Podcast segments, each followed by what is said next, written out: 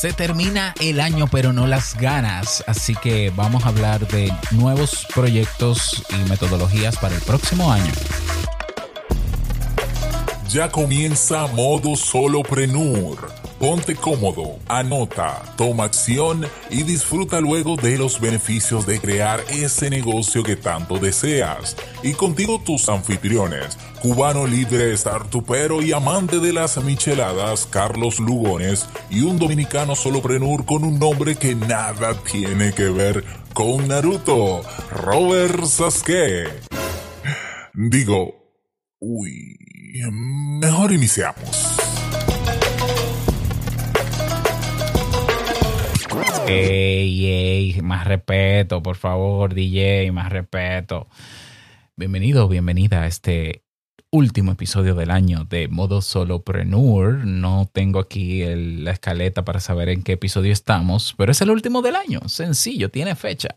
Yo soy Robert Sasuki y estaré acompañándote brevemente en este episodio para hacer un cierre formal de esto y eh, decir, eh, decirte que Carlos Lugones, que por cierto extrañamos, eh, hago un llamado al señor Carlos Lugones para que termine de incorporarse nuevamente al podcast.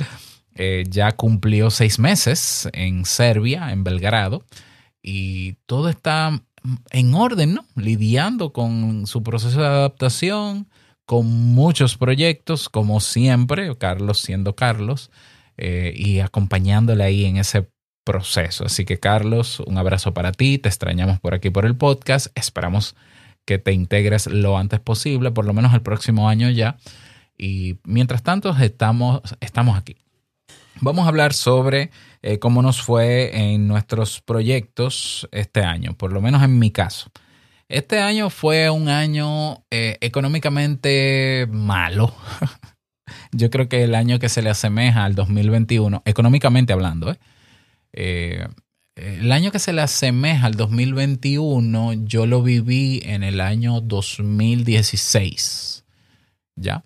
Y te voy a explicar por qué y te voy a mencionar los ingresos que tuve y eso. Em, en el año 2016 yo lanzaba, bueno, yo creo que estoy, no, en el año 2017, perdón, 2017. En el año 2016 yo lanzaba la Academia Kaizen, que antes se llamó Club Premium. Así se llamaba, Club Premium. ¿Por qué se llamaba Club Premium? Bueno, se llamaba así. Entonces, eh, en ese año, en 2016, lancé Club Premium y tuve, yo cerré el año, lo lancé en mayo, finales de mayo, 2016, y cerré el año con pocos ingresos. Por eso no digo 2016. Este año se pareció, se equiparó al 2017. Entonces, eh, tuvo pocos ingresos porque era un sitio de membresía y, nuevo. Entonces, todos los negocios comienzan así, lentos. Pero en el año 2019 agregué un nuevo servicio digital eh, y lo incorporé a mi marca, Robert Sasuki, que fue un programa de mentoría para crear negocios en línea. Y se anotaron siete personas. Em, y ese año 2017 yo terminé con, qué sé yo, siete mil, ocho mil dólares. Si mal no recuerdo. No era mucho tampoco, pero ya pasar de un primer año monetizando en Internet, que yo quizás me gané 800 dólares durante todo ese resto del año a 7 mil dólares, un 2017, óyeme, una diferencia tremenda. Aparte de que yo vivo en un país donde los dólares eh, rinden bastante. O sea, un dólar aquí son 50 pesos, 52 o 53 pesos dominicanos. Entonces aquí tú, bueno, es que es relativo porque todo ha subido, pero bueno, fue un buen dinero. Sin embargo, en 2018 yo seguí creciendo y subimos a, creo que fueron a 18 mil, eh, no, a 12 mil dólares. 2019 fueron 14 mil. 2020, 14 mil más. 2021 fueron 11 mil y algo. Y este año terminamos con la flamante cifra de 7 mil dólares generados. Ok, eh, todos somos conscientes de que hay una situación mundial económica y que en muchos rubros, en muchas empresas han bajado sus ventas en general. Yo comencé a ver la baja de mis ventas de, de los cursos en Kaizen, y de lo que ofrecía, eh, el año pasado comencé a verlo. O sea, ya yo eh, fui bajando. O sea, si yo te, eh, terminé 2014 con un ingreso promedio de 14 mil dólares y ya para diciembre de 2021 ya yo sabía que me iba a acercar a 11 mil. Bueno, ahí hay una, una diferencia importante. Yo sabía que este año, a menos que yo hiciese algo súper explosivo, algún lanzamiento explosivo, pero viendo las condiciones económicas, yo sabía que iba a ser un año también bajito. Por eso decidí volver al empleo. Y este año, desde febrero, estoy de vuelta en la, en la universidad, que me paga bien y me trata bien y me gusta lo que hago. Es decir, gracias al empleo, este año pudimos subsistir cómodos o tranquilos, mejor dicho, en la casa.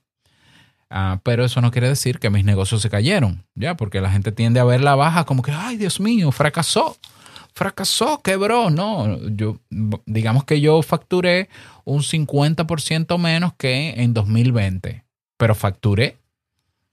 Y ahí están los cursos y se siguen vendiendo y ahí está y ahí están los proyectos y la gente los sigue adquiriendo y ahí está Sasuke Network que empezó con dos personas inscritas y tiene más de 60 que es el podcast, es la plataforma de podcast de pago. Eh, y, está también eh, nuevos servicios digitales que se incorporaron, no solamente de parte mía, sino también de parte de Jamie, que el año pasado estuvieron mejorcitos, pero están ahí. ¿Mm? Eh, y, hay que entender que en los negocios, mantener un negocio es parecido a una montaña rusa. O sea, tenemos tiempos de picos y tiempos de bajadas, tiempos de subida y de bajada. Bueno, este 2022 fue un pico de bajada, fue bajando. ¿Ya? Entonces, claro, cuando tú ves esta realidad, ¿qué es lo que toca? Habrá gente que abandona, habrá gente que dice, no, yo me quedo con el empleo porque es la solución, porque mira, en el empleo me dan seguro, me dan esto. Yo volví a emplearme y sigo pensando exactamente igual que antes. Eh, yo creo que el empleo tiene sus ventajas y también tiene sus desventajas. Y si con algo yo me quedase, todavía al día de hoy, teniendo lo que tengo y haciendo lo que hago, es con mis proyectos. Como soloprenur también. Porque también he considerado este año terminar de formalizar una empresa y, crecer más allá y ofrecer más cosas a nivel local. Y lo sigo calculando y me parece genial seguir siendo un soloprenur. Sinceramente. Salvo por el tema del seguro médico, que ya le encontré una vuelta es lo único, por lo único. Entonces, em, ha sido un año de mucho aprendizaje, ha sido un año de saber que aunque he tenido bajadas en reproducciones, en visitas a las páginas, en alcance, porque no estoy en las redes sociales tradicionales desde hace más de un año, aún así el negocio se mantiene. Y el aprendizaje es que tengo que seguir llegando a gente nueva. Y también decidí, como estoy llegando a menos gente, pero esa gente que se acerca suele adquirir lo que tengo para ofrecerle y he validado naturalmente con los años que tengo ofreciendo lo que ofrezco, valga la redundancia, he constatado que lo que yo ofrezco hay gente que le es útil. Pues yo seguiré vendiendo eso, naturalmente, pero voy a incorporar el próximo año algunos servicios digitales cada mes eh, con un precio medio no, no tan bajo, un precio medio, que con poca gente que lo adquiera yo pueda levantar un buen ingreso mensual. Esa es mi meta para el próximo año. Es decir, si yo tengo cursos en Kaizen a 30 dólares, 40 dólares, que por cierto voy a duplicar los precios ahora en enero y que hay una oferta hasta este domingo, primero de enero, eh, con, que con solo 100 dólares te llevas todos los cursos y lo puedes descargar bueno, en enero yo voy a duplicar los precios de cada curso.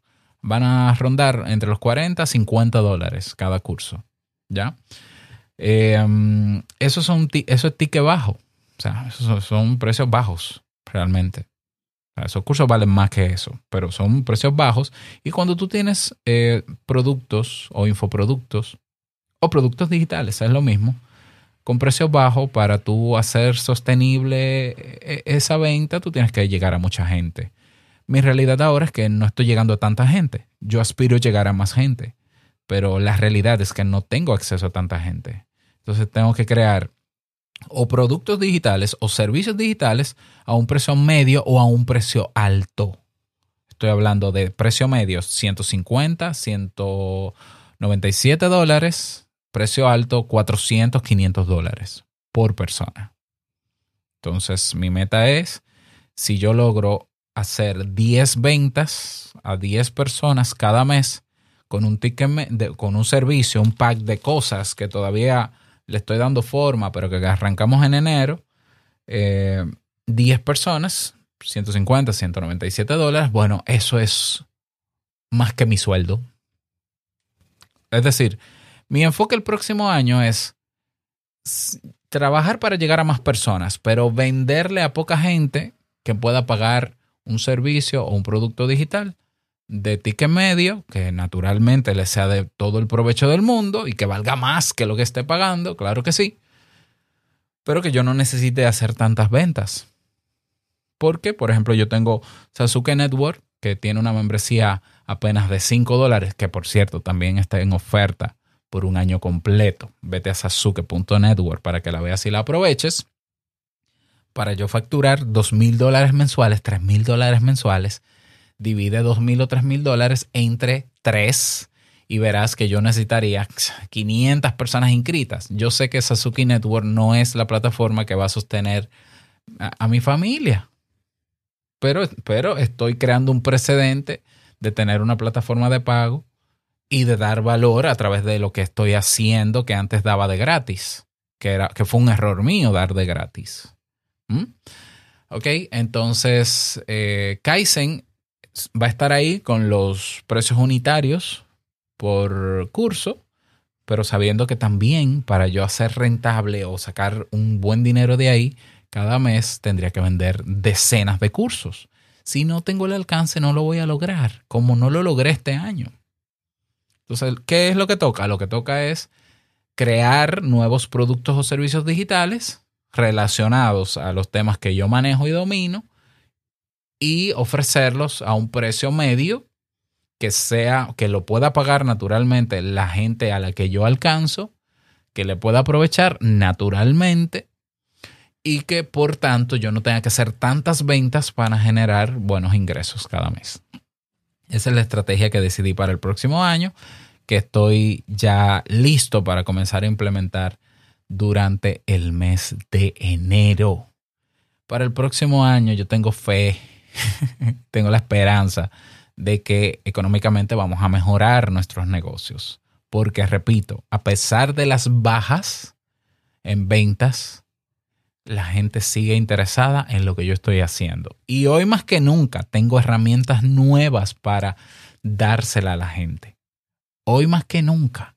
O sea, yo tengo en lista más de 40 cursos nuevos que puedo grabar en Kaizen y tengo en lista más de 20 servicios que pudiera ofrecer a la gente de ticket medio y que yo sé que hay un público que es pequeño porque es de nicho, es cierto, que estaría interesado y pagaría por eso. Entonces, ¿qué es lo que queda? Como buen experimentador, que de eso van los negocios, experimentar, esto es más un laboratorio, poner en práctica esa estrategia y ver cómo me va.